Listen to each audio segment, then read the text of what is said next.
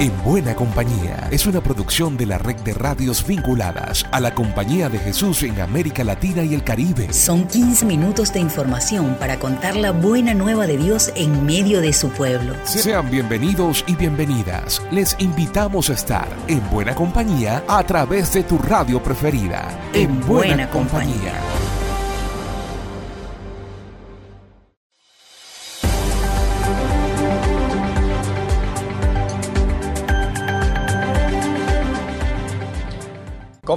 Compañeras, compañeros de camino, les abrazamos en buena compañía. Una entrega semanal de la red de radios jesuitas de América Latina y el Caribe y que pueden escuchar y disfrutar por esta emisora. Soy Alexander Medina y les invito a que nos acompañen a compartir la buena nueva de Jesús en nuestro continente. América Latina y el Caribe están en buena compañía. En este tiempo de cuaresma, el Papa Francisco nos explica el significado de la ceniza para nuestra espiritualidad encarnada. El Padre Lucas López nos ofrece más detalles. Hola Alexander, te cuento que el pasado miércoles de ceniza, Francisco nos hizo notar que el rito nos llama a volver a lo que realmente somos. Ritornare all'essenziale che è il Signore y a volver a Dios y a los hermanos y hermanas. Eso es la ceniza.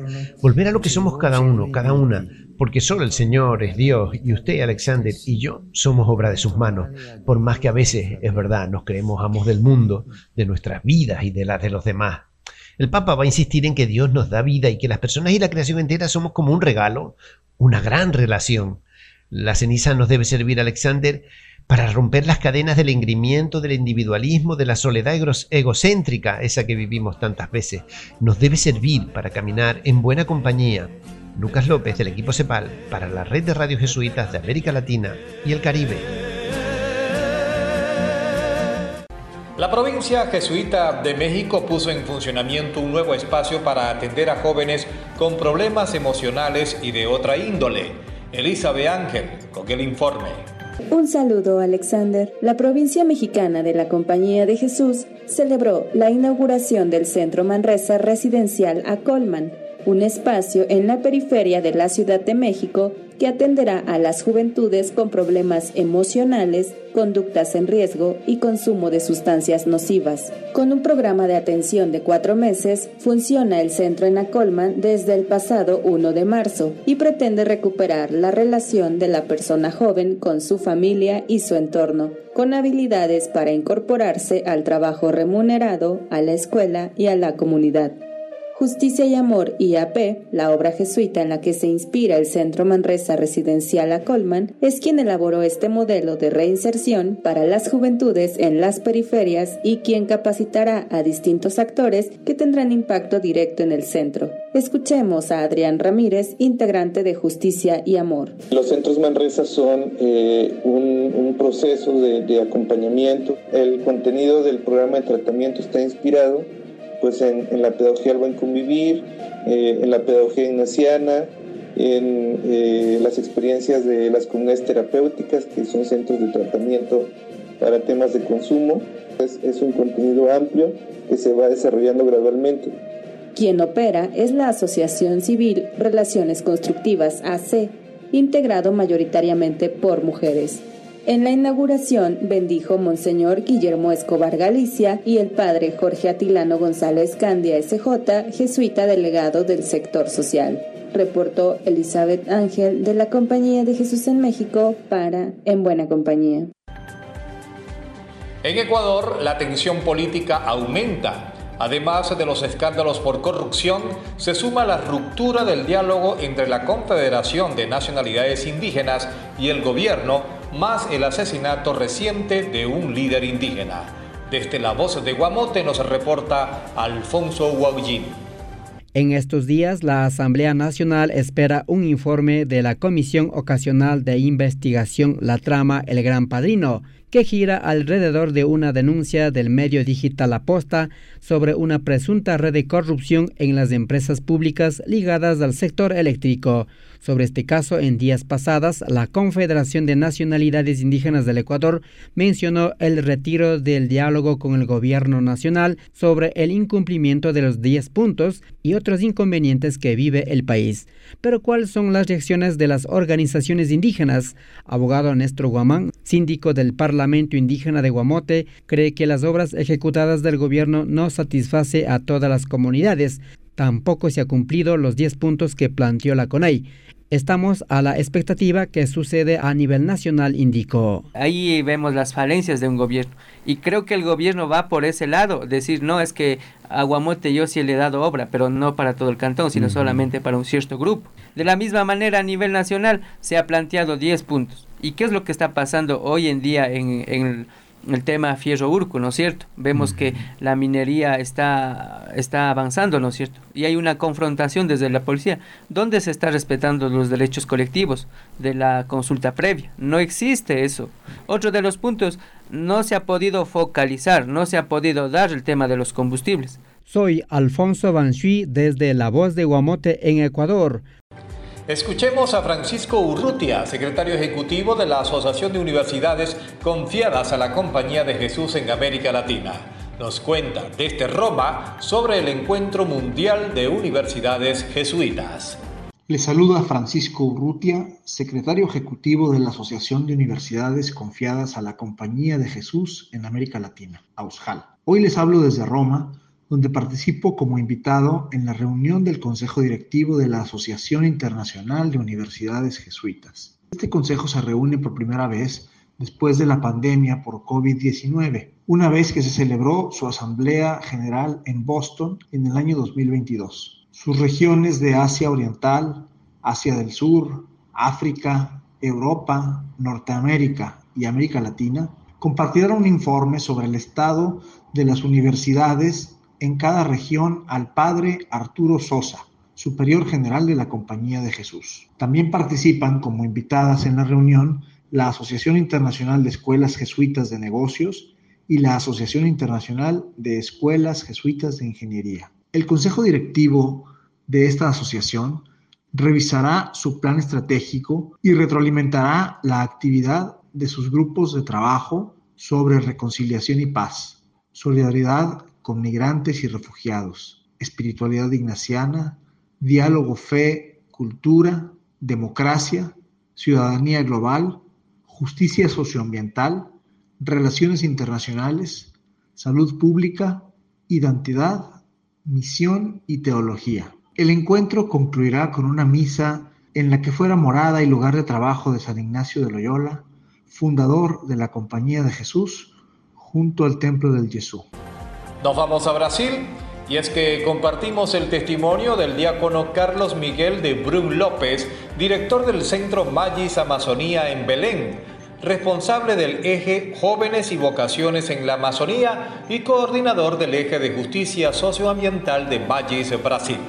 Del 18 al 21 de febrero en el Centro Magis Amazonía en Belén, capital del estado brasileño de Pará, se realizó el encuentro regional Magis Amazonía, lo cual favoreció la participación en esta ciudad de diversos jóvenes y colaboradores que viven desde sus distintas realidades eclesiales la espiritualidad ignaciana y son asesorados por la red. El contexto actual de Magis en la región norte, presente en Belén y Manaus, hace necesario precisar su objetivo, pues va más allá de su presencia física en las dos mayores ciudades de la Amazonía brasileña. Sin embargo, buscan promover la presencia y la misión de la compañía, su espiritualidad y su práctica de cambiar el mundo con los jóvenes de una manera más articulada. Desde esta perspectiva vale la pena señalar que los referentes de este encuentro se resumen en la necesidad de reafirmar el trabajo en red e insistir en la articulación y propuesta de experiencias transformadoras con los demás, inserción socioambiental, ejercicios espirituales, espirituales y formación. El fruto de esta experiencia y comprensión derivada de la regional es seguir sirviendo en esta realidad buscando la profundidad característica del proceder jesuita. Al mismo tiempo, ser conscientes de los riesgos de trabajar desarticulada, aislada y superficialmente en esta región continental. Finalmente, el encuentro Magis confirma tanto la misión universal de la Compañía de Jesús entre los jóvenes de la Amazonía, acompañar a los jóvenes en la creación de un futuro esperanzador, como a la confianza, a buscar el magis y la mayor gloria de Dios en esta preferencia apostólica. Y a continuación, las noticias de la CEPAL en la voz de Tiffany Trejo. Hola Alex, hoy traemos una gran noticia para todos los oyentes. Y es que desde este mes de febrero la CEPAL estará publicando en su canal de YouTube toda la serie de videos de las conferencias, paneles y talleres que se vivieron en nuestro pasado Congreso Internacional de Ejercicios Espirituales de la herida a una nueva vida. Un evento que convocó a más de 800 personas de diversos países. Se desarrolló en el marco del año jubilar ignaciano y estuvo enfocado en los procesos de sanación que todos necesitamos recorrer ante las heridas que sufrimos en la vida, al mismo tiempo que se reflexionó sobre el papel de los ejercicios espirituales en cada una de las realidades de dolor que se viven en el mundo. En esta oportunidad ya está compartida la conferencia del Padre Francisco de Rú, que fue la primera de todo el Congreso. Recuerden que pueden seguir todas nuestras informaciones ingresando a nuestra web jesuitas.lat. Para En Buena Compañía, Tiffany Trejo del equipo CEPAL. Gracias a Tiffany. Seguimos en Buena Compañía.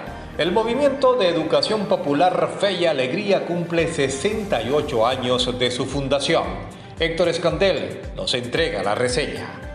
El coordinador de la Federación Internacional de Fe y Alegría, Carlos Fritzen, recordó los inicios del movimiento el 5 de marzo de 1955 en Caracas, en Venezuela, y también invitó a reflexionar sobre los retos que están planteados para garantizar el derecho humano a la educación. La manera como surge en Caracas, la periferia de Caracas, Fe y Alegría, los actores, los muchos actores implicados en este, en este nacimiento de Fe y Alegría, es parte de nuestra mística que siempre se ha actualizado siempre se ha dado en los diversos países donde ya estamos trabajando como fe alegría en el mundo. De este compromiso que estaba, que estuvo desde el inicio y sigue estando en cualquier parte donde somos fe alegría, trabajamos con fe alegría, ese compromiso con la educación, con la mejor educación, con la educación de calidad para todos y todas, la propuesta educativa de Fe Alegría se sostiene en los pilares de la educación popular.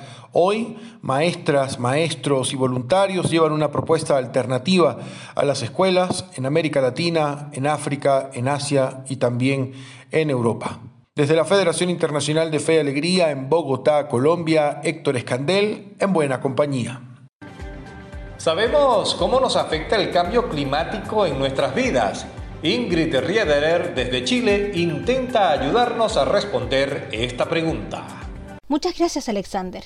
Y ahora una pregunta. ¿Saben cómo nos está afectando el cambio climático? El área social de la provincia chilena de la Compañía de Jesús ha puesto a disposición de comunidades, obras, colaboradores y todos los interesados una serie de materiales con el fin de sensibilizar en este tema que afecta a nuestra casa común y que ha sido un eje del pontificado del Papa Francisco a través de Laudato Si. En www.jesuitas.cl se pueden consultar las fichas, que se complementan con una serie de videos que nos invitan a la reflexión, y así poder formar grupos de tres o cuatro personas y unirse a la conversación con algún compañero o compañera que sea el mediador. De esta manera podremos escuchar distintas posturas y llegar a conclusiones que podemos compartir en nuestras redes sociales para que cada vez más personas se involucren. Escuchamos al padre Juan Eduardo Fuensalida sobre la importancia de este material de trabajo.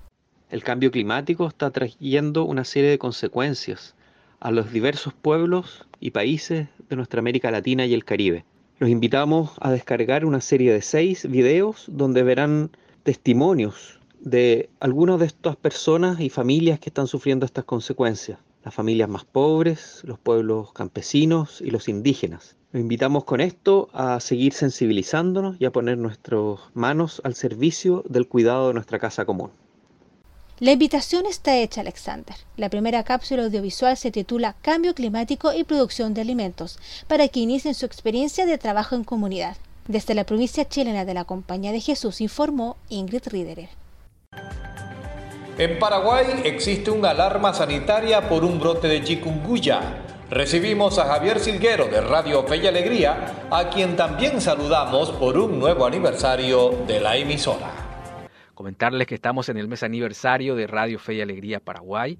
El próximo 7 de marzo celebramos 15 años, 15 años de labor socioeducativa en Paraguay. Paraguay alerta por aumento de casos de chikungunya. El Ministerio de Salud y Bienestar Social informó el viernes pasado que el país acumula más de 12.000 nuevos casos de chikungunya en las últimas tres semanas, por lo que emitió una alerta epidemiológica ante el brote de la enfermedad. Semanalmente se registran 5.000 casos y los hospitales nuevamente se encuentran colapsados por las consultas de cuadros febriles. El doctor Guillermo Sequera, director de Vigilancia Sanitaria, informó en conferencia de prensa. Lo que les comentaba, más de 5.000 casos confirmados por laboratorio. Seguro que hay mucho más que esto. Entonces lo que estamos viendo, lo que estamos viendo al virus en, en el laboratorio. La situación sigue bastante similar, más del 90% o alrededor del 90% de los casos ocurren en la área metropolitana de Asunción. En las últimas tres semanas tuvimos casi 230 casos de, de dengue hay dengue y más de 12.000 casos de chikungunya en las últimas tres semanas. La Sociedad Paraguaya de Infectología observa un comportamiento atípico de los síntomas de chikungunya en Paraguay y es el país en la región que reporta la mayor cantidad de casos de muerte a consecuencia de esta enfermedad. En este sentido, la Organización Panamericana de la Salud envió representantes a varios centros asistenciales para constatar cuál es la situación que se está dando. Este es el reporte de Radio Fe y Alegría para el programa En Buena Compañía. El Salvador sigue siendo noticia mundial por la aplicación de un régimen de excepción que ha implicado el traslado de miles de privados de libertad a una vega cárcel. Gerardo Castro de Radio YSUCA nos cuenta la verdad de los detenidos y torturados. Desde que inició el régimen de excepción, policías y militares han capturado a más de 65 mil personas señaladas de ser delincuentes. Sin embargo, estas capturas han ocasionado torturas, desplazamiento forzado y muerte en muchos sectores pobres del país. Según Samuel Ramírez, representante del movimiento de víctimas del régimen de excepción, el Estado está practicando la desaparición de personas, ya que la información escasa que se brinda no da certeza del paradero de los capturados por la policía. Nadie los ha tocado, nadie sabe si es verdad que están ahí, se saben de muchos muertos, y la gente no sabe si su pariente puede ser ya el próximo fallecido. Por otro lado, se tienen los traslados masivos de reos a penales de máxima seguridad y según dijo el abogado y director ejecutivo de la Fundación de Estudios para la Aplicación del Derecho FESPAD, Henry Fino, se rompen leyes establecidas. De esta persecución nadie se salva. La población indígena también ha enfrentado detenciones arbitrarias bajo el régimen de excepción, según manifiesta el delegado de la Federación de Pueblos Originarios del Sur, Manuel Manuel Fernández. Es el caso de los de el hermano Levi, que es hijo de uno de los dirigentes de Nahuizalco eh, y que está detenido. Defensores de derechos humanos han señalado que con el régimen de excepción la juventud peligra, ya que aunque no tenga antecedentes penales, cada vez que la Policía Nacional Civil o militares les hacen alto, los fotografían y arman un pequeño archivo de los jóvenes, pese a no ser pandilleros, pero viven en zonas donde reina la pobreza y la exclusión. Desde Radio YSUCA en El Salvador, les informó Gerardo Castro. Y el quién es quién de esta semana lo desplegamos en la voz de Carlos Bresciani, coordinador de la red social de Apostolado Indígena. Un saludo Alexander y un saludo a los oyentes de la red de Radio Jesuitas de América Latina y el Caribe. Vivo en Tirúa, un pequeño sector eh, al sur de Chile, en comunidades mapuches, y entre muchas cosas la vivía en estos años, lo que más me ha hecho crecer es el acercarme a las plantas medicinales, plantas sagradas, que enhanchan nuestra espiritualidad, que sanan nuestro espíritu. Desde hace unos meses me toca representar a la red de solidaridad y pastoral indígena América Latina y el Caribe, de la CEPAL, de, de los jesuitas, y creo que nuestros grandes retos son sostener una presencia inserta en esos territorios, solidarizando con lugares tan atravesados por el extractivismo horroroso y terrorífico que amenaza la vida de estos pueblos, ser solidarios con ellos y ayudar a generar sinergias. Soy Carlos Bresciani, jesuita, desde Chile, con alegría, para En Buena Compañía. Por mi parte, será hasta la próxima. Y recuerden, seguimos en buena compañía. Llegamos al final por esta ocasión. La invitación es para la próxima semana, para que sigamos en buena compañía. Una producción de la red de radios jesuitas de América Latina y el Caribe. En, buena, compañía.